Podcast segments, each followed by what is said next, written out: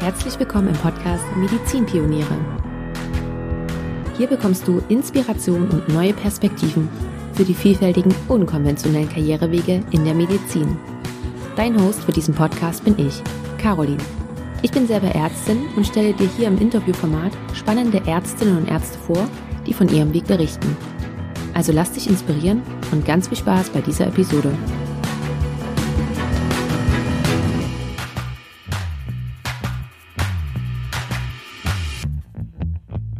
Hey und herzlich willkommen zu einer neuen Podcast-Episode. Ich begrüße dich ganz herzlich. Ich freue mich sehr, dass du da bist. Und ich weiß ja nicht, wie es dir geht, aber ich finde, dieses Jahr rast einfach nur unheimlich. Wir haben jetzt schon den 1. Mai und es ist echt Wahnsinn, wie schnell doch dieser April wieder vergangen ist. Und ja, schon wieder ist Zeit für eine neue Podcast-Episode. Ich freue mich auf alle Fälle sehr, dass du da bist und wollte mich auch nochmal bedanken. Ich habe zu ja, zur letzten Podcast-Episode ganz, ganz viele Nachrichten und E-Mails erhalten, gerade auf meine kleine Ankündigung, die ich halt am Anfang gemacht habe und ähm, ganz viel positiven Zuspruch erhalten. Und dafür wollte ich einfach mal Danke sagen. Da war ich ein bisschen überwältigt davon. Also vielen lieben Dank. Ich habe, ja, wie gesagt, ganz viele Nachrichten bekommen und ich habe tatsächlich, habe ich es noch nicht geschafft, eine einzige davon zu beantworten. Ähm, das tut mir echt leid. Ich, ich weiß das und ich mache das noch. Ähm, es war, ja, wie schon gesagt, es ist gerade privat auch etwas stressig. Ähm, auch da ist viel los und es ist aber geplant, dass es demnächst wieder etwas ruhiger wird und dann habe ich dann ähm, auch die Zeit, um danach drauf einzugehen und da zu antworten. Das heißt, also wenn du mir eine Nachricht geschrieben hast, ähm, ich antworte dir noch. ich danke dir jetzt schon auf alle Fälle für deine Geduld. Ja, dann würde ich sagen, leiten wir weiter zum Interview und zu meinem heutigen Gast. Das ist nämlich Wichert Lütje und du kennst Wichert sehr wahrscheinlich. Wichert ist nämlich ja Arzt und Gründer von Animus Medicus, aber nicht nur das, er ist auch Podcast-Host. Gemeinsam mit Jonas hosten sie den Podcast Blutige Anfänger und sind auch noch Autorin des Buches Medizin für Normalsterbliche, was im Februar diesen Jahres, also 2023, erschienen ist. Und bei Wichert ist es so, dass er schon während des Studiums angefangen hat, äh, sich nebenbei selbstständig zu machen ursprünglich gar nicht mit dem Plan, da so einen großen Online-Shop, wie er jetzt hatte, daraus zu machen. Aber das wirst du gleich nochmal selber von ihm hören. Und ja, ich finde es sehr, sehr erstaunlich und beeindruckend, was jetzt mittlerweile daraus geworden ist. Also er betreibt einen Online-Shop, hat Mitarbeiter und ähm, wie er selber sagte, muss auch gar nicht mehr als Arzt tätig sein. Und das ist er eben auch nicht. Und wir gehen im Gespräch darauf ein, wie sein Weg war, wie, wie er sich das alles selber vor allen Dingen auch aufgebaut hat, wie der Prozess war, hin zu, okay, ich habe da jetzt wirklich etwas, was richtig gut läuft, was mir meinen Unterhalt bezahlt und ich muss jetzt gar nicht mehr als Arzt arbeiten, wie eben auch dieser Prozess für ihn war. Und was ich vor allen Dingen auch besonders schön finde, ist, dass Wichert einigen Dingen äh, mittlerweile etwas kritischer gegenübersteht und wir eben auch diese Seiten im Podcast beleuchten. Und genau, das finde ich unheimlich wertvoll und finde es sehr, sehr schön, dass wir darüber gesprochen haben. Und lade dich ganz herzlich ein, dir dieses Interview anzuhören und ich wünsche dir ganz, ganz viel Spaß dabei. Hallo, lieber Wichert. Ich freue mich sehr, dass du da bist und ich begrüße dich ganz herzlich hier im Podcast. Ja, hallo, vielen Dank für die Einladung. Ich freue mich sehr, mit dabei sein zu dürfen. Ich bin ja sehr gespannt auf diese Stunde. Und bei dir ist es ja so, dass du schon während des Medizinstudiums ähm, nebenbei selbstständig durchgestartet bist. Wir gehen da auch gleich drauf ein. Und was ich mir aber mh, hm, in Vorbereitung auf unser Gespräch so überlegt habe, ist, du denkst dir ja nicht, okay, ich studiere jetzt die Medizin und mach mal nebenbei noch einen Online-Job. Du bist ja aus einer anderen Motivation, denke ich jedenfalls, in das Medizinstudium gestartet. Und genau damit würde ich starten wollen. Was war deine Motivation hinter dem Medizinstudium? Ja, äh, da hast du recht. Tatsächlich war es nicht mein Ziel, mich im Studium selbstständig zu machen und dann nicht als Arzt zu arbeiten. Ähm, anfangs, oder ich auch ein bisschen weiter aus, früher immer wenn ich im Krankenhaus war, fand ich super interessant, äh, was die Ärzte da gemacht haben. Immer ähm, der ganze Wuse. Ich wollte immer wissen, was passiert, wieso, weshalb, warum. Und fand es immer total spannend, wenn ich im Krankenhaus war. Und dann habe ich äh, vor dem Studium noch Leistungssport gemacht und war dementsprechend selber oft beim Sportarzt äh, wegen diverser Wehwehchen und Verletzungen, wie es halt so ist im Sport. Und ähm, fand das auch immer total interessant, vor allem wie dann damit gearbeitet wurde und wie man seinen Körper optimieren kann und, und, und. Und ähm, fand dann auch die Arbeit von meinem Sportarzt, bei dem ich öfter war, ich hatte richtig heftig Knieprobleme und der hat mir echt gut dabei geholfen. Ich fand die Arbeit halt richtig nice, die er gemacht hat. Er hat viel mit Profisportlern gearbeitet aus Fußball, Bundesliga, Basketball, Handball, Volleyball. Ähm, und das fand ich total spannend, habe mir gedacht, so, boah, das ist eigentlich schon ein echt cooler äh, Job, den er da hat, lernt er echt coole Leute kennen, äh, arbeitet, äh, macht spannende Arbeiten und ähm, ja, das war so der Moment, wo ich gemerkt habe, okay, das ist etwas, was mich interessiert. Und als ich dann in der Oberstufe war im Abi, ging es natürlich auch so los, dass man sich überlegt, was könnte ich denn jetzt machen, äh, arbeitstechnisch. Und da habe ich echt lang überlegt und Medizin war tatsächlich das Einzige, was ähm, ich interessant fand. Äh, denn nur mit dem Leistungssport, ich habe Beachvolleyball gespielt, damit konntest du dich, also während du spielst, kannst du dich finanzieren, aber halt nicht langfristig. Und war klar, ich muss irgendwie Studium, Ausbildung machen. Und ja, Medizin war das Einzige, was mich interessiert hat. War jetzt nicht so, dass ich jetzt ein äh, super überdurchschnittliches Abitur hatte, deswegen war es bei mir auch eher ein Kampf reinzukommen. Aber habe es dann doch irgendwann geschafft. Dann musste ich leider die Karriere, äh, die Sportkarriere an den Nagel hängen, weil das ähm, mit dem Ort nicht vereinbar äh, war, wo ich hingekommen bin. Habe halt in Erlangen studiert und Leistungssport habe ich in Berlin gemacht. Und in Erlangen gab es einfach nicht die Möglichkeiten. Und so ist dann der Fokus vom Sport auf die Medizin gerutscht. Und äh, das ist so der, der Grund, wieso ich überhaupt Medizin studieren wollte. Und das heißt, so höre ich das auch so ein bisschen raus, dass du eventuell auch eher in die sportmedizinische Richtung gehen wolltest? Wollte, ja. Also das war so für die ersten Semester, bis zum fünften Semester eigentlich so mein Ziel. Habe ich mir gedacht, ey, das ist richtig cool. Dann habe ich die erste Formulatur gemacht, direkt nach dem Physikum in der Unfallchirurgie. Hatte da richtig Pech mit dem Team und mit dem Chefarzt und äh, habe mir dann gedacht, boah, nee, äh, Chirurgie ist absolut nichts für dich. Und dann, ähm, wenn, wenn du ähm, in die Sportmedizin willst, musst du halt auch in die Ortho ähm, und im OP stehen. Und da hatte ich einfach keinen Bock mehr drauf, äh, um echt zu sein. Und dann habe ich ja auch andere Fächer noch kennengelernt. Also dann gab es ja Psychiatrie, was ich sehr interessant fand. Neuro fand ich dann äh, interessant. Also Richtung Notfallmedizin, Cardio. Äh, heißt, ich habe dann einfach neue Sachen auch kennengelernt, die ich auch noch spannend fand. Und so war dann die Sportmedizin so ein bisschen ähm, vom Tisch für mich. Bevor wir da auch richtig tief reinstarten, ähm, wie das dann auch alles kam, dass du dir nebenbei was aufgebaut hast. Noch vielleicht die Frage, wie war das für dich, dieser Prozess? Okay, ich habe es jetzt zwar geschafft, einen Medizinstudiumsplatz zu ergattern, aber ich muss dafür meine Sportkarriere aufgeben oder beenden oder ich kann es nicht miteinander vereinbaren. Wie war dieser Prozess für dich? Den stelle ich mir tatsächlich gar nicht so einfach vor. Ja, also für mich war es eigentlich schon während des Abiturs klar, dass das eben beides nicht zusammengeht. Ähm, beziehungsweise hatte ich dann den Plan, dass ich halt ein Jahr lang ganz Profisport mache. Ähm, bin deswegen auch nach Berlin gezogen, damals nach dem Abi und habe da auch Profisport gemacht. Und dann war es für mich eigentlich klar, so nach dem Jahr halt Studium und dann geht's mit dem Sport nicht mehr so. Ähm, insofern habe ich recht früh quasi das schon verarbeiten können, beziehungsweise war es halt einfach mein Plan.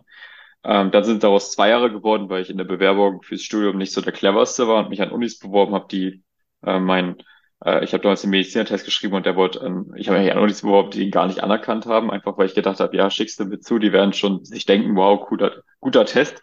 Also so richtig naiv und deswegen konnte ich glücklicherweise ein Jahr mehr Profisport machen, was echt schön war.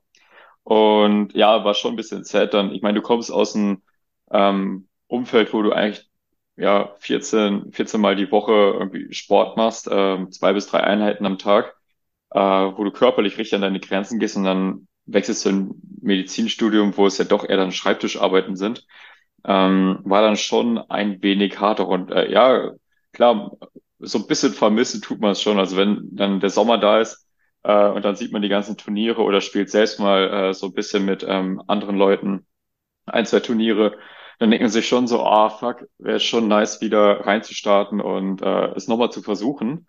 Ähm, aber ja, man muss halt eine Entscheidung treffen. Und nur auf den Profisport zu konzentrieren, wäre halt sehr riskant gewesen. Ich meine, du kannst dich von heute auf morgen verletzen und was machst du dann? Also gehst du da auch sehr reflektiert an diese Entscheidung ran. So klingt es jedenfalls für mich. Ja, ja, schon. Das war für mich schon jetzt äh, war, war für mich die, die, die, richtige, die einzige Entscheidung eigentlich, die es Sinn ergeben hat damals. Hast du mittlerweile noch einen anderen Ausgleich für dich gefunden? Also ich habe ähm, im Sturm dann noch in der Halle normal weiter Volleyball gespielt in der zweiten Bundesliga. Ähm, allerdings ist beim Volleyball halt so, dass auch in der zweiten, obwohl zweite Bundesliga ist, dann eher so, ja, könnte professioneller laufen. Und ähm, das hat mir dann eher so semi-Spaß gemacht, weil ich halt wusste, es geht eigentlich noch viel mehr. Und da habe ich dann auch nach zwei Jahren aufgehört und jetzt aktuell ist es eigentlich nur noch Gym. Aber das macht mir auch Spaß. Ich gehe vier, fünf die Woche trainieren und ähm, das tut auch gut, da sich ein bisschen äh, die ganze Energie aus rauszulassen. Ja, genau. So, so ein bisschen Ausgleich brauchen wir ja dann schon. Aber jetzt haben wir, jetzt haben wir einen Exkurs gemacht sozusagen. Jetzt kommen wir mal wieder zurück zum eigentlichen Thema, nämlich äh, zu dir und äh, deinem Weg. Und jetzt nimm uns doch mal bitte mit, wann kam dir die Idee und wie kam dir die Idee und wie waren deine ersten Schritte? Nimm uns da mal bitte mit rein. Na gut, äh, gehen wir doch einfach ins Detail rein. 2014 ging es los. Da bin ich in Berlin über den Alexanderplatz gelaufen und wurde von zwei zwielichtigen Österreichern, die voll tätowiert, vollbärtig waren, angesprochen im österreichischen Dialekt, ähm, mitten auf der Straße, super random, ob ich nicht Bock drauf hätte, mit einem gesunden Energy Drink ein bisschen Geld dazu zu verdienen. Das war das erste Network Marketing Unternehmen, wo ich ähm, gestartet bin damals, was äh, womit ich kein Geld verdient habe und alle meine Freunde vergrault habe, aber äh, ich bin trotzdem unglaublich dankbar, weil das war so der Startschuss, dass ich angefangen habe, äh, eine andere Sichtweise so auf das Leben, Beruf, Karriere äh, zu entwickeln und halt weg von diesem ähm, Schule, Ausbildung, Studium und dann arbeiten bis zur Rente, sondern es geht noch mehr. Man kann sich was nebenher aufbauen, man kann ähm, Geld nebenher verdienen und äh, sich halt ein geiles Leben machen und eventuell auch äh, ja später ein Leben leben ohne Grenzen. Äh, ich meine, das ist ja immer so der Traum, den man irgendwie vor Augen hat. Und äh, ja, da ging es halt bei mir los, dass ich erst in verschiedenen ja, Network Marketing Unternehmen war, irgendwelche Ramsch-Produkte beworben habe. Aber ich habe das auch tatsächlich nie gefühlt. Also ich bin nicht so der Verkäufer und ich hasse es, irgendwie so Produkte anzupreisen oder so. Das mache ich bei Animus auch eigentlich überhaupt nicht gerne. Ähm, aber da ging es halt so los, dass ich verschiedene Sachen ausprobiert habe und dann habe ich andere Sachen ausprobiert. Dann habe ich Webseiten gebaut, wo ich Produkte empfohlen habe und dann über die Empfehlungen zu Amazon zum Beispiel Provision bekommen habe. Das ist so dann damals mein erstes ähm, passiv verdientes Einkommen. Waren dann ein, 200 Euro im Monat, aber als Student so im sechs, äh, fünften, sechsten Semester ist halt super viel Geld, äh, nebenher einfach ein, 200 Euro mehr zu haben. Ähm, ja, und dann habe ich einfach mehr Sachen ausprobiert. Dann habe ich auf Amazon meine ersten eigenen Produkte verkauft und dann habe ich mir gedacht, hey, mach dich lieber unabhängig von Amazon. Ähm, ja, und so ging es dann auch ein bisschen hin und her los mit Animus 2019, dass ich einfach gedacht habe, hey, das ist eine sehr, sehr geile Idee. Äh, ich würde mir die Bilder selber bei mir aufhängen. Sieht man ja auch, äh, oder du siehst es jetzt, habe ich ja auch bei mir im Hintergrund, die ganze Wohnung hängt voll und ich liebe halt die Produkte und ähm, ja, habe ich einfach mit fünf Postern damals gestartet und es einfach ausprobiert ähm, ging direkt gut los und jetzt ist äh, ja so stark gewachsen, dass ich äh, nicht als Arzt arbeiten muss. Wir haben äh, viele happy Kunden, ganz viele neue Produkte, außer oder nicht nur Poster, sondern auch Socken, Handyhüllen, Nutsets, äh, Sticker und so weiter. Und ähm, ja, ist echt sehr schön zu sehen, in welche Richtung das gegangen ist. Und äh, hätte ich nie gedacht, dass aus den gewollten ein, 200 Euro im Monat neben der Uni halt jetzt ein Vollzeitjob werden konnte, wo ich sogar Mitarbeiter habe, die dann äh, dadurch äh, dann äh, mit mir gemeinsam arbeiten an Animus. So, das war jetzt die, die Kurz- und die Schnellfassung und ich würde nochmal gerne tiefer äh, einsteigen wollen. Du hast gerade gesagt, dass du Webseiten und sowas gebaut hast und dann auch mhm. eigene Produkte auf Amazon vertrieben hast. Wo hast du dir das Wissen angeeignet und wie kamst du überhaupt dazu, Webseiten zu bauen? Vielleicht das als erste Frage. Naja, wie es so ist im jungen Alter, wenn man äh, in dem Bereich unterwegs ist und sich denkt, boah, ich will jetzt äh, nebenher Geld verdienen. Was macht man? Man recherchiert, was gibt's für Möglichkeiten. Äh, heißt, ich habe einfach random gegoogelt und dann gab's äh, zu dem Zeitpunkt unzählige Blogs oder YouTube-Videos zu dem Thema. Ähm, gibt sicherlich jetzt auch noch. Ähm, und damals war es halt ganz im Trend, so Affiliate-Webseiten zu erstellen, die dann bei Google halt über das Ranking recht weit oben sind, wo man dann keine Werbung zahlen muss, sondern man wird halt organisch gefunden und dann auf diesen Webseiten quasi einfach Amazon-Produkte zu empfehlen in Testberichten oder ähnlichem und dann über Amazon diese Provision zu bekommen. Und ich habe es halt einfach gestartet, habe mir das ganze Wissen damals über YouTube-Videos oder Learning by Doing angeeignet ähm, und halt von Grund auf dann verschiedene Prozesse gelernt, die man dafür brauchte. Also man, man könnte meinen, so alles, was ich mache oder was zum Unternehmen dazugehört, habe ich selber schon mal gemacht. Ganz egal, ob es jetzt wer anders macht oder nicht, aber so alle einzelnen Steps habe ich selber schon mal durchlebt und ähm, so Grundkenntnisse auf jeden Fall schon mal gesammelt und ähm, war auch immer so der Typ, ich habe es lieber selber gemacht, anstatt die Arbeit abzugeben, weil ich mir gedacht habe, man selbst macht es am besten und die anderen haben nicht so die Vision wie ich und dementsprechend habe ich dann mir selber beigebracht, wie man dann, was weiß ich, mit WordPress irgendwie Domains kauft und dann eine Website erstellt und äh, das alles so macht, wie es sein soll. Ja, das war so der Prozess dahinter. Und deine damalige Motivation war, dir nebenbei zum Studium was zu, dazu zu verdienen oder hattest du auch schon eine weitreichendere äh, Vision vor Augen? Boah, also grundsätzlich, das primäre Ziel war natürlich erstmal während des Studiums etwas zu verdienen. Ähm, wie gesagt, ich habe auch nicht damit gerechnet, dass es mehr als 1, 200 Euro irgendwann werden können. Das war ja auch viel Geld damals im Studium, ist ja immer noch viel Geld. Ähm, klar, durch, durch die ganzen äh, Motivationsvideos und Geschichten, die man damals gehört hat, äh, von den ganzen Coaches und so, hat man natürlich immer davon geträumt, irgendwann ein Leben in Freiheit zu leben ähm, und äh, quasi finanziell frei und unabhängig sein zu können.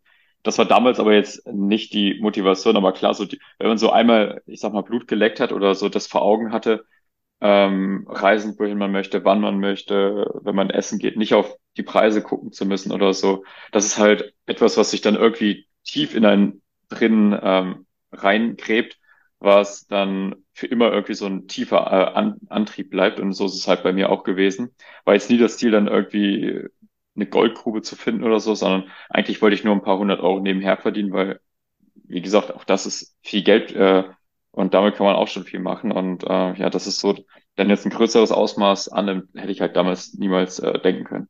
Das heißt, du hast damals auch überhaupt nicht dran gedacht, gegebenenfalls dein Medizinstudium gar nicht zu beenden oder das abzubrechen und stattdessen nur sozusagen das weiterzumachen, was du gerade gemacht hast.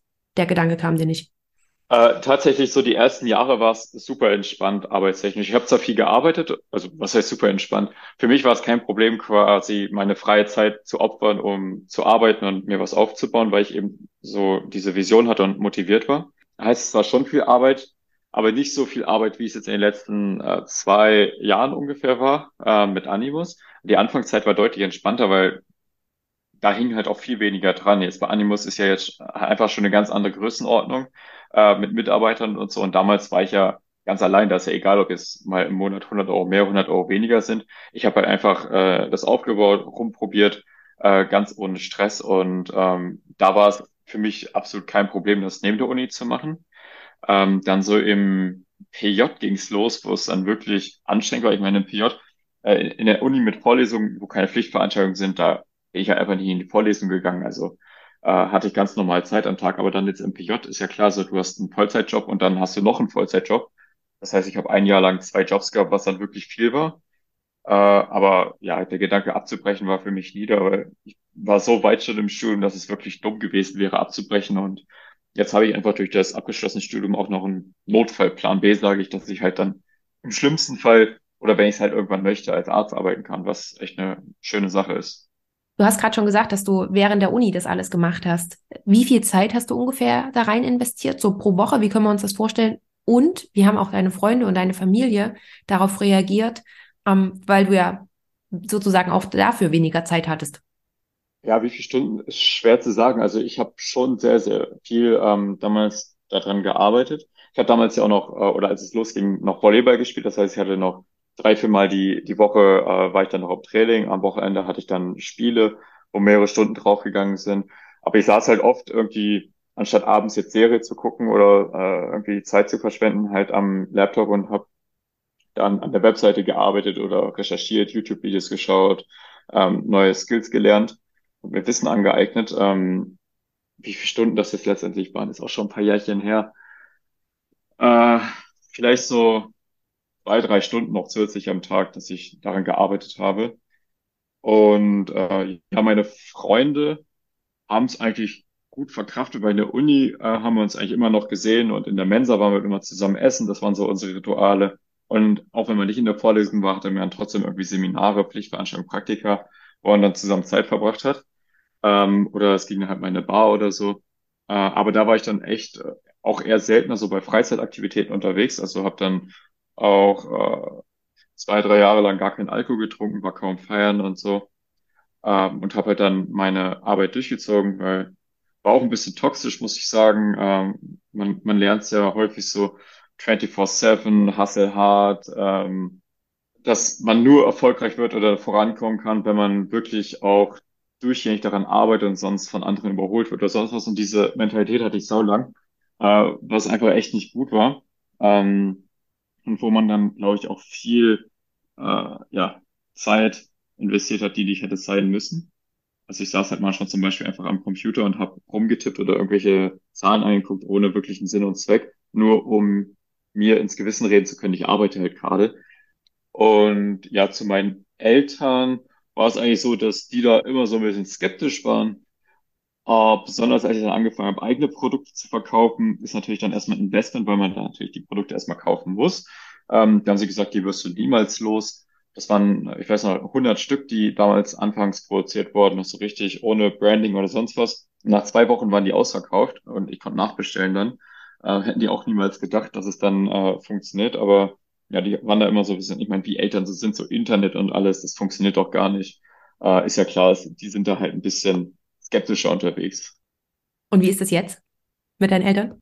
Naja, ich sag mal so, die, ähm, der Entschluss, nicht als Arzt zu arbeiten, hat sie hart getroffen und trifft sie auch immer noch hart, weil sie haben mich immer so als ihren Private Doc gesehen und ähm, wären halt super stolz gewesen, wenn ich dann praktizierender Arzt wäre und Menschen damit helfen könnte, weil ich da ja auch hätte viel bewirken können. Also ich war jetzt echt im Studium kein schlechter Mediziner und kann auch gut mit Patienten und alles.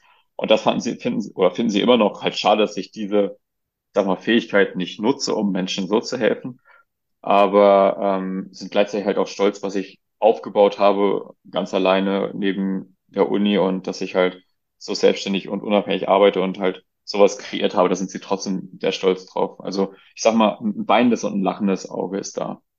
Bisschen zwiegespalten. Mhm. Ja. Und dann hast du vorhin gesagt, dass du angefangen hast, eigene Produkte zu verkaufen. Nimm uns da mal bitte mit rein. Wie bist du da drauf gekommen? und mit welchen Produkten hast du gestartet und wie war dieser ganze, ganze Prozess? Also nimm uns am besten mal bitte mit rein von der Idee bis zur ersten Umsetzung. Ja, naja, es fing ja an mit Affiliate-Webseiten über Amazon. Mhm. Da bekommst du zwischen fünf und oder drei bis zehn Prozent Provision, je nachdem, was äh, für Artikel jetzt über deinen ähm, Link quasi ähm, gekauft werden. Und ich habe mir dann damals gedacht, ha, warum nicht eigene Produkte verkaufen? Da kriege ich dann deutlich mehr bei raus. Und damals war es nicht nur ein Trend mit den Affiliate-Webseiten, sondern halt auch Amazon FBA, dass man quasi Produkte herstellen lässt und ähm, diese dann quasi als eigene Brand mit eigenem Branding ähm, auf Amazon anbietet und dort dann halt natürlich viel, viel größere Margen hatten, äh, natürlich auch viel größere Umsätze, weil es einfach die eigenen Produkte sind, nicht nur ein Anteil von irgendeinem Verkauf. Und das war so dann einfach der nächste Schritt. Also die Webseiten waren dann immer noch online, die Affiliate-Webseiten. Ich glaube, die eine, mit der mache ich, oder verdiene ich immer noch irgendwie 50 Euro im Monat, weil, weil die äh, noch immer bei äh, unter den Keywords und äh, irgendwie unter den Top 3 rankt, obwohl ich seit 2016 daran gar nichts mehr gemacht habe. Das ist echt lustig. Und ja, dann war halt so einfach dieser Switch, dass ich gesagt habe, okay, das lässt du laufen. Da habe ich dann auch wirklich gar nichts mehr gemacht, sondern habe mich dann nur auf das eigene Amazon-Geschäft konzentriert und da dann einfach geguckt, was für Produkte quasi bei Amazon ganz gute Verkäufe machen, aber wo die Konkurrenz nicht so gut ist. Das heißt, schlechte Produktfotos, schlechte Bewertungen, ausländische Anbieter mit äh, so Google Translate Texten, meistens chinesische. Ich meine, 90 Prozent der Anbieter auf Amazon sind Chinesen, die kein Deutsch können. Und das sieht man halt einfach in den Beschreibungen auf den Fotos und so, wenn da das alles so billig gefotoshoppt wird. Also das ist schon offensichtlich und so kann man dann ganz gut Produkte herausfinden, die dann Potenzial haben. Und du hast dich dann sozusagen, war, waren das auch die Poster von Anfang an, auf die du dich. Nee, ich schüttel den Kopf, genau. Äh, nee, angefangen hat es tatsächlich richtig random mit äh, Thermometern. Äh, ich hatte damals nämlich auch eine ähm, Website gebaut für Verhütungscomputer, äh, wo verschiedene Verhütungscomputer ähm, verglichen wurden quasi, was sind die Pros, was sind die Cons und ähm, so kam ich halt quasi in diese Richtung rein ähm, und habe so geguckt, hey, eigene Produkte anbieten. Und dann hab ich zu, bin ich zufällig auf Basalthermometer, also Thermometer zur Zykluskontrolle gestoßen. Und da war zu dem Zeitpunkt wirklich noch sehr, sehr schwache Konkurrenz und da bin ich dann quasi eingestiegen mit eigenen Thermometern, die halt präziser messen sollten, halt ähm, zwei Nachkommastellen anstatt nur eine Nachkommastelle haben und was ich dann Farbvariation, die die anderen nicht hatten. Also schon versucht auch deutlich vor den anderen ab, äh, abzusetzen. Das hat auch sehr gut funktioniert damals. Und wie genau hast du das gemacht? Das heißt, du hast dein eigenes Produkt herstellen lassen. Das heißt, du musst ja aber auch hier jemanden suchen, der das ganze Produkt für dich herstellt. Also ich meine, ähm, grob weiß man ja, was an so einem Thermometer alles dran sein muss, aber wie das nun gestaltet sein muss, damit es besser ist, wie hast du das da gelöst?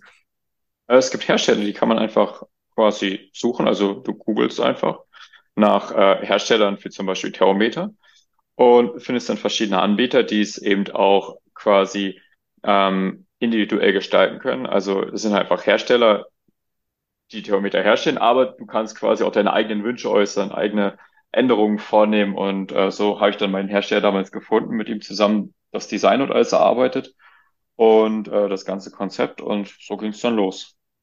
Wie lange war dann dieser Prozess von Hersteller anschreiben über Produktdesign, bis es dann fertig war? Also am Anfang, die, die ersten 100 Stück waren ja gar nicht designt, das hatte ich ja schon gesagt. Da habe ich einfach random das Standardthermometer genommen, mit verpixeltem Foto auf der Verpackung, englische, ähm, englischem Text und äh, wirklich nicht schön. Und als ich, weil ich wollte halt nicht irgendwie jetzt groß Zeit oder Geld investieren, wenn ich nicht weiß, ob es funktioniert. Das heißt, ich wollte erstmal einfach testen und reinstarten. Und heißt, ich habe da 100 Stück einfach bestellt, reingetestet, habe gesehen, nach zwei Wochen, die waren ausverkauft und dann ging es halt los, dass wir besprochen haben, okay, äh, jetzt war dann auch ein bisschen Kapital natürlich da. Ich habe ja bei null gestartet eigentlich. Ähm, ja, dann war ein bisschen Kapital da, konnte man daran arbeiten und halt größere Bestellungen machen. Das, die nächste Bestellung war, glaube ich, 400 Stück dann mit eigenem Branding. Ähm, hat natürlich dann vielleicht so ein, zwei Wochen gedauert, das äh, ganze Design zu machen. Und dann noch der Herstellungsprozess und dann nach äh, vier bis sechs Wochen waren dann die eigenen Thermometer quasi am Markt. Vertreibst du die noch? Nee, äh, habe letztens überlegt tatsächlich, aber ähm, ich glaube, wenn man zu viel seinen Fokus streut, ist es auch nicht gut. Und ähm, ich hatte erzählt, die Konkurrenz war nicht so gut. Mittlerweile gibt es mehrere auch gute deutsche Anbieter, die einfach auch eigene Apps mit rausgebracht haben, wo man dann das Tracking einfügen kann oder die Werte einfügen kann und das dann also das wäre dann ein bisschen too much, da mitspielen zu wollen. Da müsste ich mich halt voll und ganz darauf konzentrieren. Braucht man Programmierer, wahrscheinlich noch Gynäkologen für die Auswertung und so weiter. Äh, deswegen habe ich das nicht weitergemacht. Das war während Covid im ersten Jahr, also 2020, ähm, als es losging, so März, April, da hat halt gefühlt jeder Thermometer bestellt, ganz egal ob Fieberthermometer, Basalthermometer oder so, Hauptsache mal irgendwas zu messen. Und da bin ich halt dann äh, out of stock gegangen. Also haben halt so viele bestellt, dass ich keine mehr auf Lager hatte. Und damals sind halt auch die Preise extrem gestiegen und seitdem halt dann einfach nicht mehr nachbestellt und ähm, erkannt, dass es nicht mehr so viel Sinn macht jetzt aktuell. Und wie bist du dann zu den Postern gekommen? Das ist tatsächlich auch eine recht spontane Sache gewesen. Ich habe von meinem Opa äh, vor ein paar Jahren so ein ganz altes Anatomiebuch geschenkt bekommen, quasi mit so Zeichnungen, äh, quasi die erste Anatomiezeichnung. Ich glaube, das ist von 1870 oder so das Buch. Ähm, nicht die ersten, aber halt schon sehr, sehr alt. Und die sahen halt richtig nice aus. Also die sind auf diesem Vintage-Papier mit diesem gelblichen, ich sag jetzt Look, das ist einfach, es so alt ist, sieht halt so aus. Und habe mir gedacht, ey, so nice, die würde ich mir auch direkt ins Zimmer hängen, aber ist halt nur so ein kleines Buch gewesen. Und ja, dann haben wir zur Idee, quasi das selber zu machen, weil ich meine, ich wäre, ich bin ja, ich bin ja quasi der Wunschkunde. Ich bin Medizinstudent gewesen, äh, fand das total cool und wusste dann dementsprechend auch, dass es andere Leute wahrscheinlich cool finden würden, die im Medizinbereich sind, habe auch mit Freunden drüber gesprochen, die haben auch gesagt, ja, voll coole Idee, würde ich, würde ich bei mir aufhängen und dann habe ich einfach gestartet mit fünf Motiven und ähm, da wurde es immer mehr. Okay, du hast gerade gesagt, du hast einfach gestartet mit fünf Motiven. Hast du dir die, also woher kamen die fünf Motive? Hast du dir jemanden gesucht, der das zeichnet oder hast du die schon vorgefertigt genommen? Nimm uns da mal bitte noch kurz mit rein. Ja, also auch bei den Postern wollte ich individuell sein. Also klar gibt es natürlich verschiedene ähm, was ich Stockfotos also die man nutzen kann oder ähm, Open License ähm, Grafiken. Aber auch da möchte ich einfach so meinen eigenen Stempel draufsetzen wie bei den Thermometern. Ähm, ich finde es immer nice, etwas Individuelles, etwas Einzigartiges zu haben. Das heißt, ähm, ich habe damals mit, oder ich arbeite immer noch, wir arbeiten mit Künstlern zusammen, mit denen wir dann quasi die ähm, Motive erstellen und so wie die Motive sind, gibt sie quasi auch nur bei Animus. Also kann man sonst wo gucken. Die gibt's halt nirgendwo anders, so in den Designs, in den, äh, in der Strichführung und so. Ähm, und das finde ich halt, oder war mir halt wichtig, da quasi so ganz individuell zu sein und ähm, einzigartig einfach das alles zu gestalten. Und wie lange können wir uns diesen Prozess vorstellen von, du hattest die Idee, dass du gerne solche Bilder machen möchtest, hin zu, die ersten Poster werden, werden auch wirklich gedruckt, weil ich meine, es ist ja nicht nur, du musst die Künstler suchen, die das äh, zeichnen, du musst dann die Druckerei suchen, die das äh, druckt für dich und dann natürlich auch noch den Online-Shop aufbauen. Wie, wie lange können wir uns das dann vorstellen? Oh, tatsächlich gar nicht so lang.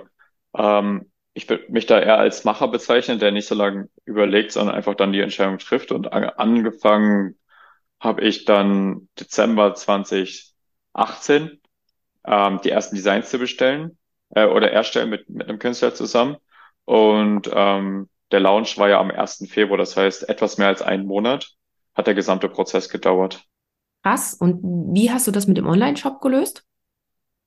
Weil ich, es ist ja das eine, einen Online-Shop aufzusetzen. Auf der anderen Seite müssen ja dann auch die ganzen bestellten Produkte, die müssen ja geliefert und versendet werden und sowas alles. Wie hast du das dann alles selber gemacht oder wie können wir uns das vorstellen? Genau, am Anfang habe ich alles noch selber gemacht. Ähm, quasi jeden Tag die bestellten, aber die, ich meine, das waren jetzt, was ich, vier, fünf Bestellungen am Tag oder so am Anfang, ne? Also jetzt echt nicht viel, aber zumindest so viel, dass man sieht, okay, da ist Potenzial. Ähm, und am Anfang habe ich selber gemacht, dann habe ich nach glaube, ein, nee, nach zwei Monaten etwa dann äh, ein Lager gesucht, mit dem ich dann zusammenarbeiten kann, das dann eben die, die Produkte auch selbstständig versendet. Und war das dann auch schon so, dass du das alles nur über deinen eigenen Shop hast laufen lassen oder liefen die Poster auch noch über Amazon? Nee, tatsächlich arbeite ich gerade an Amazon, ähm, dass wir es auch bei Amazon anbieten, die Poster, aber ähm, bis, bis heute gibt es die Poster nur im Online-Shop. Und würdest du schon sagen, dass so die Poster das waren, was Animus so ein bisschen durch die Decke hat starten lassen? Ja, safe. Also Animus verbindet man einfach mit den Postern. Ähm, das ist so das, was echt mittlerweile recht viele äh, so in ihrer Wohnung hängen haben, bisschen, was man zumindest schon mal gehört hat oder in Werbeanzeigen gesehen haben. Wir spammen da auch echt gut in, mit Werbeanzeigen. Ähm, also mit den Postern hat es definitiv angefangen. Jetzt der nächste Step sind gerade so die Socken. Ich meine, Socken sind halt was, was man im Alltag trägt und äh, da kann man auch echt gut dann, und die sind halt einfach auffällig und weiß nicht, wenn die auf der Arbeit trägt oder in der Uni, die, die sieht man halt einfach und das ist der nächste Step, womit Animus dann so quasi auch bekannt wird oder äh, was man mit Animus verbindet, halt diese bunten, lustigen Anatomiesocken. Äh, ah ja, das ist Animus, wie mit den Postern halt. Aber ja, angefangen hat, oder das Hauptprodukt sind die Poster. Du hast gesagt, du hast mit fünf ähm, Bildern sozusagen gestartet. Bei wie vielen bist du jetzt oder seid ihr? 95 in zwei verschiedenen Farben. Krass, ja. Und ja, wie viel, ist echt viel. Ja, wie viele Mitarbeitende hast du? Drei. Drei Festangestellte? Nee, eine Teilzeit, eine äh, Praktikantin, eine studentische Hilfskraft. Ja. Äh, nee, eine, eine Minijobberin, nicht studentische Hilfskraft. Minijob. Seit wann? Die erste Mitarbeiterin seit April 2020. Wir feiern jetzt bald dreijähriges. Mhm. Ähm, die Antonia, die hilft mir bei den E-Mails. Das ist nämlich etwas, was ich gar nicht mag, Support-E-Mails zu beantworten. Und deswegen, diese Aufgabe ging als erstes weg, ist auch sehr zeitaufwendig und halt etwas, was man wirklich auch gut abgeben kann. Ähm, dann noch Jessie, die hilft ein bisschen Social Media und Cornelia, die ähm, bei dem ganzen Buchhaltungszeug und so die ganzen Belege zusammen. Denn das ist auch etwas, was ich abgrundtief hasse. Das steht auch noch mit auf meiner Fragenliste. Wie hast du das Ganze steuerlich, rechtlicher alles organisiert? Weil ich meine, du hast ja schon von ähm, von Anfang an sozusagen dir nebenbei was mit dazu verdient, aber das muss ja auch steuerlich irgendwie gekennzeichnet werden. Hm, wie hast du dir da dein Wissen angeeignet und wie hast du das gemacht? Auch gegoogelt. Die ersten, ähm, das erste Gewerbe habe ich tatsächlich mit dem eigenen Amazon-Shop äh, angemeldet.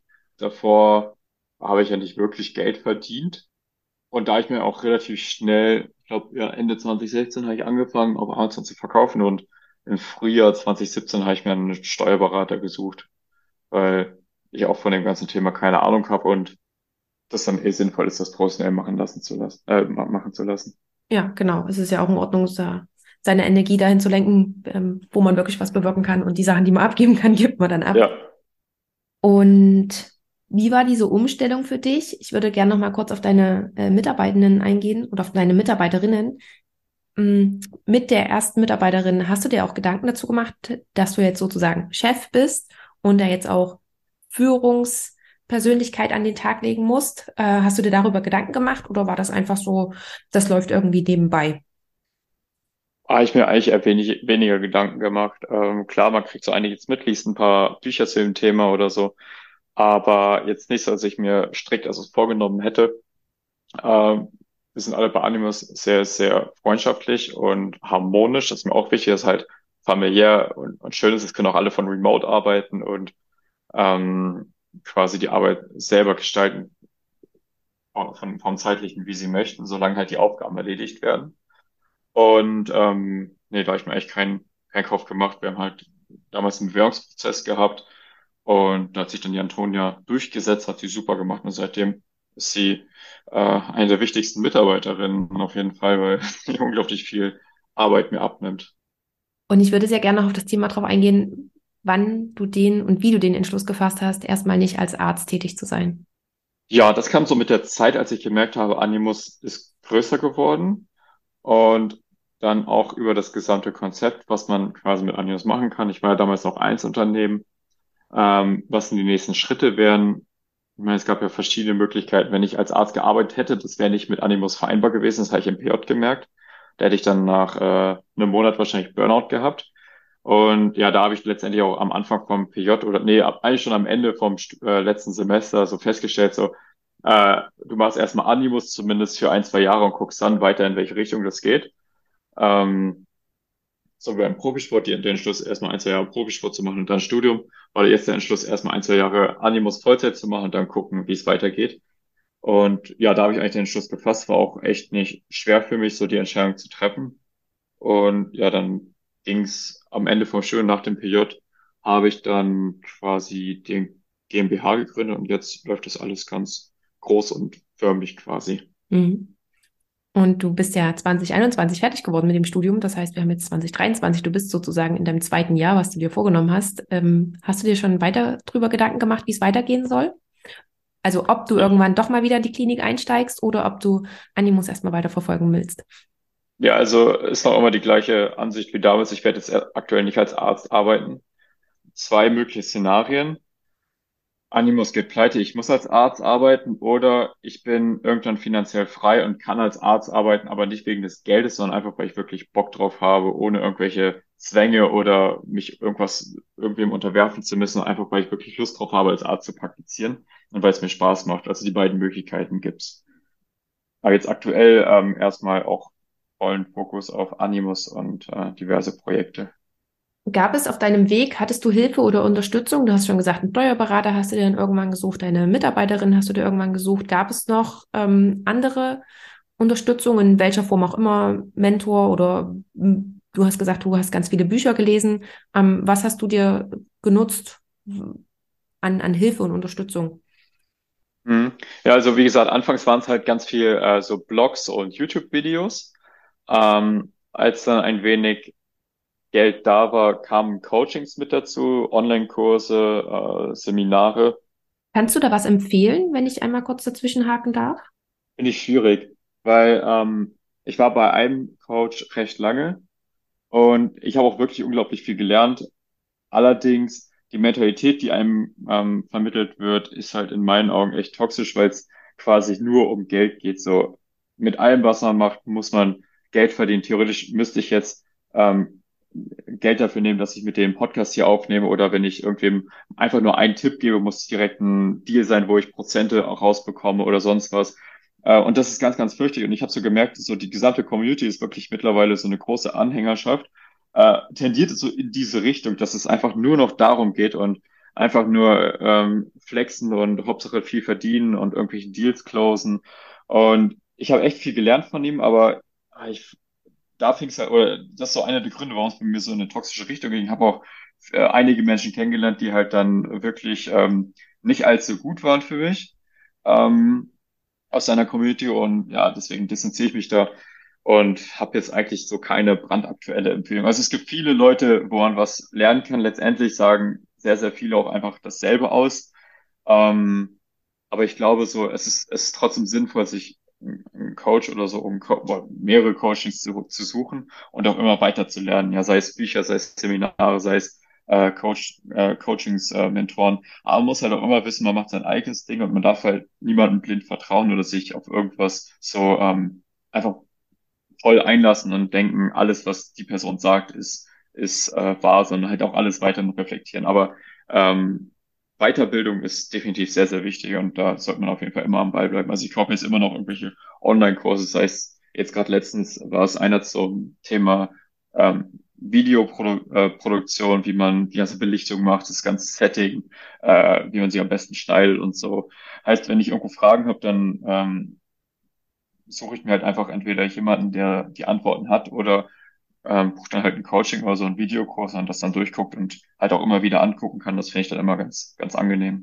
ich wollte sagen, dass ich das, ähm, das habe ich vorhin schon bei dir gemerkt und ich finde es gut, dass du das nochmal angesprochen hast, dass es so ein bisschen auch ins Toxische ging, weil du ja vorhin auch schon gesagt hast, gerade zu, zu Beginn, als du damit angefangen hast, war das eher so eine äh, Hustle-Mentalität und ähm, die, die, dass du dich jetzt davon distanzierst. Wie kam bei dir das Umdenken? Du, du hast es auch gerade mit dem Coach nochmal angesprochen. Wie kam da bei dir eher das Umdenken und dass du eher jetzt in einer anderen Richtung unterwegs bist? Weil es hätte ja auch sein können, dass du dir überlegst, ja, okay, das ist eigentlich voll cool, was die da sagen und ich mache das genauso oder ich mache eben weiter, hassel, hassel, hassel. In dem Modus bleibe ich. Hm, Gab es da bei dir irgendwie einen, Auslöser?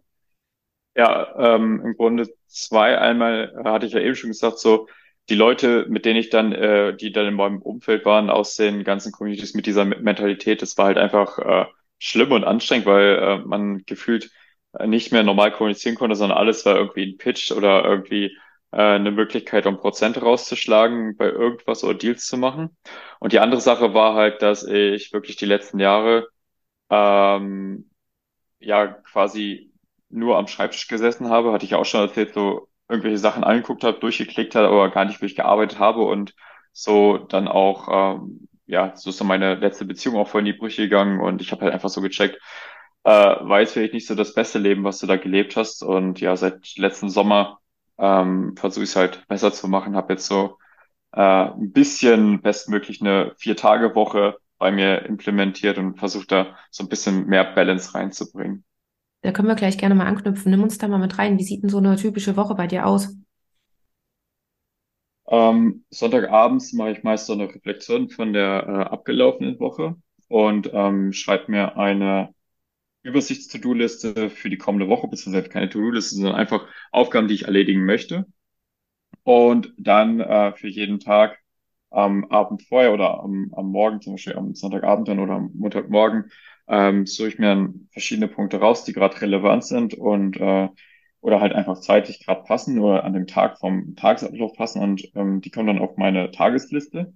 An den Punkten arbeite ich, dann streiche ich die aus der Wochenliste raus und dann am nächsten Tag werden die nächsten Punkte angehen. Und so versuche ich dann immer quasi von Woche zu Woche äh, die Aufgaben abzuarbeiten und dann am Ende des Monats ähm, gibt es dann eine neue Monatsliste für den kommenden Monat und dann werden auch wieder so die Wochen gefüllt. Und so arbeite ich. Dann arbeite ich im Grunde Montag bis Donnerstag, Freitag ähm, versuche ich bestmöglich frei zu machen. Manchmal lässt sich es nicht vermeiden. Ähm, dann mache ich da noch ein paar Sachen, beziehungsweise wenn halt Aufgaben noch übrig geblieben sind, die ich gerne noch machen möchte. Aber sonst versuche ich halt Montag bis Donnerstag durchzuziehen und dann das Wochenende ganz entspannt zu machen, ohne Stress. Vielleicht mal ein paar Videos drehen oder so, aber das ist halt auch eher ähm, dann gemütlicheres Arbeiten, als dass man irgendwie wild versucht, jetzt irgendwas abzuarbeiten. Okay, dann vielen Dank auch für den Einblick. Äh, vielleicht noch ganz kurz, wenn du so Montag bis Donnerstag, ähm, wie viel arbeitest du dann? Tatsächlich versuche ich auch nur so vier bis fünf Stunden am Tag zu arbeiten. Also theoretisch arbeite ich Teilzeit. Klar, als Selbstständiger ist der Kopf irgendwie immer mit dabei. Das ist super schwer, das abzuschaffen. Aber ähm, dadurch, dass ich halt jetzt morgens immer trainieren gehe und dann mittags koche, ähm, dann kurzes Mittagspäuschen mache, vergeht halt auch viel Zeit. Und so komme ich dann so auf meine meine vier, fünf Stunden am Tag und das passt auch so.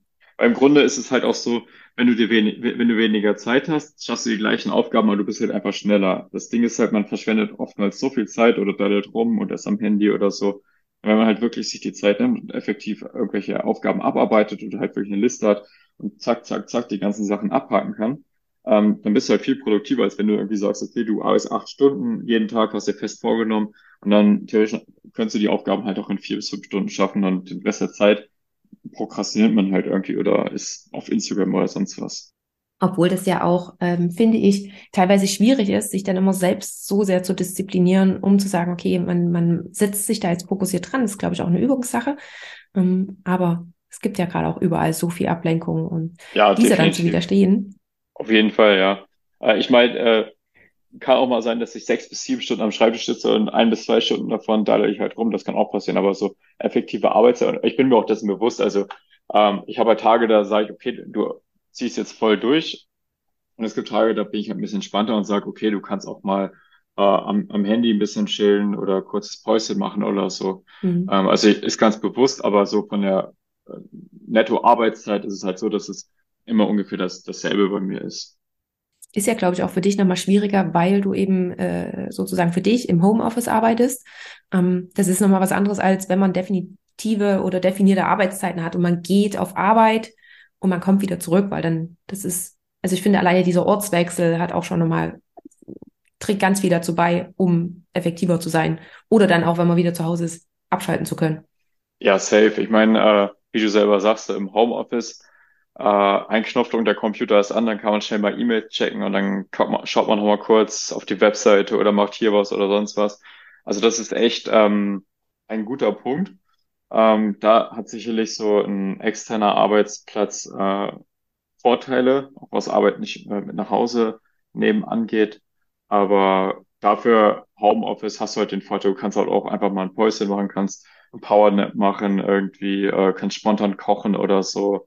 Ähm, oder halt arbeiten, wann du möchtest. Dann musst es nicht irgendwie, wenn du im Office bist, dann acht Stunden durcharbeiten, sondern kannst halt sagen, okay, ich gehe jetzt kurz spazieren oder äh, koche jetzt eine Runde, trinke einen Kaffee oder so. Ähm, und arbeite dann halt, was weiß ich, heute Nachmittag erst weiter.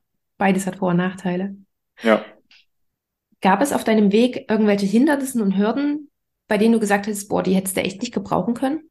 Ja, ich glaube, das ist ganz normal. Also äh, es immer Hindernisse und Hürden da. Also klar, am Anfang sind die Hindernisse und Hürden kleiner, aber sie kommen einem genauso groß vor. Ich meine, man, man wächst und die Beträge werden größer und die Probleme werden größer und die Probleme, die man halt vor zwei Jahren hatte, wirken dann wie ein Witz. Und die Probleme, die ich in zwei Jahren haben werde, da werden die Probleme heute wie ein Witz aussehen. Äh, ich denke, das ist ganz normal im Prozess. Also viele denken dann so, okay, wenn man irgendwie größer oder erfolgreicher ist oder halt mehr Geld verdient, dass man dann keine Probleme oder Sorgen man hat, äh, mehr hat, aber die Probleme und Sorgen werden halt einfach größer, aber sind halt so gefühlt genauso wie früher da, ja. Ähm, aber ich denke, man lernt halt mit der Zeit anders damit umzugehen und das Ganze nicht so, also ich war nie so ein Mental Breakdown-Typ und wenn es dann wirklich Stress gibt, dann bin ich da sehr reflektiert und ruhig und kann das eigentlich ganz gut verarbeiten und eher lösungsorientiert äh, denken. Ich glaube, das kommt mir zugute, aber ja, so also das ist Alltag, dass irgendwelche Hürden da sind oder Probleme. Es ist, ich glaube, kein Selbstständigen, bei keinem Selbstständigen ist das anders und jeder, der was anderes sagt, da ist das halt Quatsch, denke ich. Und, und gibt es eine, die dir besonders in Erinnerung geblieben ist, die du mit uns teilen würdest? Gibt es ja, aber rede ich noch nicht drüber. Erst in ein paar Wochen, weil es noch äh, am Laufen ist, quasi das Problem. Okay. Das heißt, wir müssen in ein paar Wochen irgendwie nochmal einen noch Nachtrag ja. reden. Nachtrag. Ja. Und bevor ich dann, oder bevor wir dann so langsam zu den Abschlussfragen kommen, mh, noch vorab die Frage, wie geht's weiter mit Animus? Hast du schon Pläne? Hast du noch weitere Pläne, vor allen Dingen auch über die du reden möchtest? Ja, also äh, Animus soll natürlich im deutschsprachigen Raum weiter wachsen. Ähm, jetzt aktuell arbeite ich gerade an Amazon mit äh, äh, dran, weil ja viele Leute auch von selbst irgendwie auf Amazon Anatomie-Poster suchen und warum sollte man nicht auch Animus-Poster dort finden? Und der nächste Schritt, der jetzt für dieses Frühjahr oder erste Halbjahr geplant ist, ist halt internationaler Verkauf.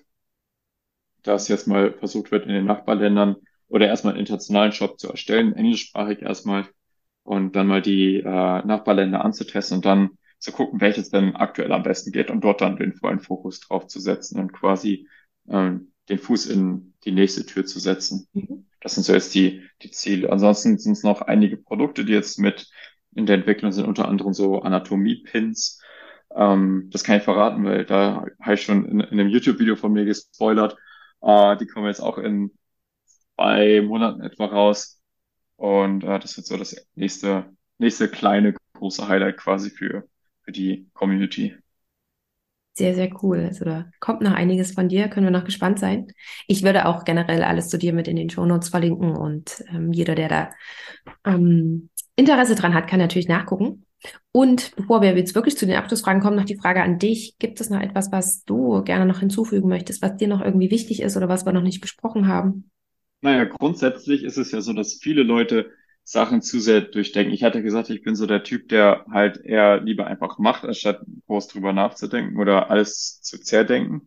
Und ich, ich glaube, das ist halt besonders auch in der Selbstständigkeit wichtig. Klar soll man keine fahrlässigen oder unüberlegten Entscheidungen treffen, aber viele wollen es halt immer perfekt haben. Und hätte ich damals gewartet, bis alles perfekt ist, dann hätte ich wahrscheinlich niemals angefangen, mich selbstständig zu machen.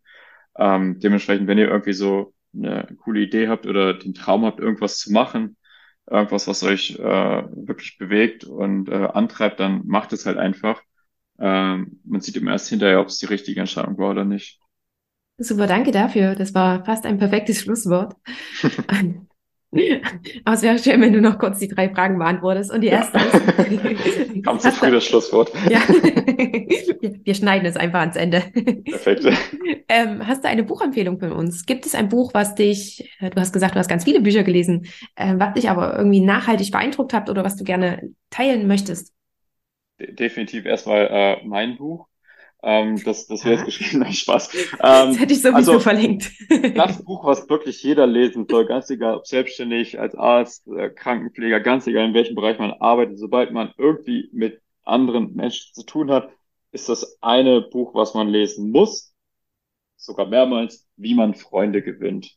Finde ich, ist einfach so eine, das sollte echt in der Schule gelehrt werden, so universelle Gesetze, wie man einfach mit Menschen umgeht, wie man äh, mit ihnen spricht und äh, einfach kommunizieren sollte. Und ich finde, das Buch ist wirklich ähm, sehr, sehr, sehr, sehr, sehr wichtig und sollte jeder mal gelesen haben. Ja, gehe ich voll mit. Kommt auch von mir noch die klare Leseempfehlung mit dazu. Interessieren dich die Bücher, die im Podcast genannt werden? Dann schau mal in den Shownotes nach. Dort findest du einen Affiliate-Link und wenn du darüber kaufst, bekomme ich eine kleine Provision. Für dich ändert sich beim Kaufpreis aber absolut gar nichts. Du unterstützt also mit deinem Kauf über diesen Link den Podcast gleich mit. Ich danke dir ganz, ganz herzlich dafür und die Werbung in eigener Sache ist jetzt zu Ende und für dich geht's zurück zum Interview. Die nächste Frage ist, ähm, wo siehst du uns Ärztinnen bzw. auch den Arztberuf in 10 bis 15 Jahren? Habe ich mir ehrlich gesagt noch nie so drüber Gedanken gemacht, weil ich mich eben jetzt primär nicht äh, fokussiert in der Klinik sehe. Ich weiß nicht, ob sich allzu viel ändern wird. Ich denke, es wird immer noch ein Arztmangel da sein. Wahrscheinlich äh, werden die Aufgaben noch ein bisschen anders ablaufen, dadurch, dass jetzt ähm, KI so auf dem Vormarsch ist. Aber wie der Beruf aussehen wird in 10 bis 15 Jahren, ich glaube, da bin ich so der falsche, falsche Ansprechpartner. Aber es wird auf jeden Fall noch Ärzte ähm, gebraucht werden. Also es, es lohnt sich noch Medizin zu studieren oder als Arzt zu arbeiten in 10 bis 15 Jahren. Das denke ich auf jeden Fall. Sehr gut. Und die letzte Frage, wenn du jetzt nochmal zurückreisen könntest, es ist noch nicht ganz so lange her, dein Beginn mit dem, des Medizinstudiums, welchen Tipp würdest du deinem jüngeren Ich mitgeben? Die, die Klassikerfrage, die ungefähr äh, in jedem Interview kommt. Das haben sie um, bestimmt ähm, alle von mir geklaut, die Frage, deswegen. Safe. welchen Tipp würde ich bei Jüngeren echt geben? Achte ein bisschen mehr auf, ich, ich sage mal Ordnung, aber so äh, Strukturiertheit, Struktur auf ähm, Richtigkeit und habe alles schriftlich. Also äh, es ist immer sinnvoll, professionelle Hilfe zu suchen, als irgendwas zu äh, googeln. Es ist immer sinnvoll, alles ähm, schriftlich festzuhalten. Wer schreibt, der bleibt. Und es ordentlich zu machen, anstatt erstmal wischiwaschi und dann hat man am Ende irgendwie zehnfache Arbeit. Deswegen ähm, direkt am Anfang zu versuchen, irgendwie ein System aufzubauen, Strukturen aufzubauen und alles sauber zu machen, weil sonst aber am Anfang äh, am, am Ende irgendwie später den mehrfachen Stress, weil man am Anfang halt nicht alles sauber aufgesetzt hat, sozusagen. Super, danke dir. Und ja, ganz lieben Dank auch für dieses ganz tolle Gespräch. Wir sind richtig gut in der Zeit. ähm, ja, also ganz, ganz vielen Dank für deine vielen Einblicke und dass du das alles mit uns geteilt hast und uns hast dran teilhaben lassen. Bleibt mir bloß von Herzen Danke zu sagen. Ja, sehr gerne. Danke für die Einladung und die netten Fragen. Das war das Interview für diese Episode. Ich hoffe sehr, dass du einiges für dich daraus mitgenommen hast. Möchtest du mehr zu meinem heutigen Gast erfahren? Dann findest du alle Links in den Show Notes. Dort findest du auch alle weiteren Informationen rund um Medizinpioniere und du kannst natürlich super gerne einfach mal bei Instagram vorbeischauen. Dort gibt es noch weitere Informationen rund um das Thema unkonventionelle Karrierewege in der Medizin. Dort informiere ich dich auch, wenn Interviews anstehen, so dass du dann die Möglichkeit hast, mir Fragen zu schicken, welche ich dann im Interview mitstellen werde. Wenn dir die Episode gefallen hat, freue ich mich, wenn du sie mit all denen teilst, für die sie ebenfalls interessant sein könnte. Und wenn du darüber hinaus noch mich bzw. vor allem den Podcast unterstützen möchtest, so hast du auch mehrere Möglichkeiten. Du kannst zum Beispiel eine Bewertung abgeben bei Apple Podcast oder auch bei Spotify oder wenn du möchtest, kannst du den Podcast auch finanziell unterstützen. Und Dazu schau am besten in die Show Notes nach, da findest du alle Informationen oder schau ganz einfach mal auf die Webseite. Die findest du unter www.medizinpioniere.de. Lieben Dank, dass du bei dieser Folge mit dabei warst, dass du bis zum Schluss zugehört hast und wir hören uns dann zur nächsten Folge wieder. Bis dahin, ciao!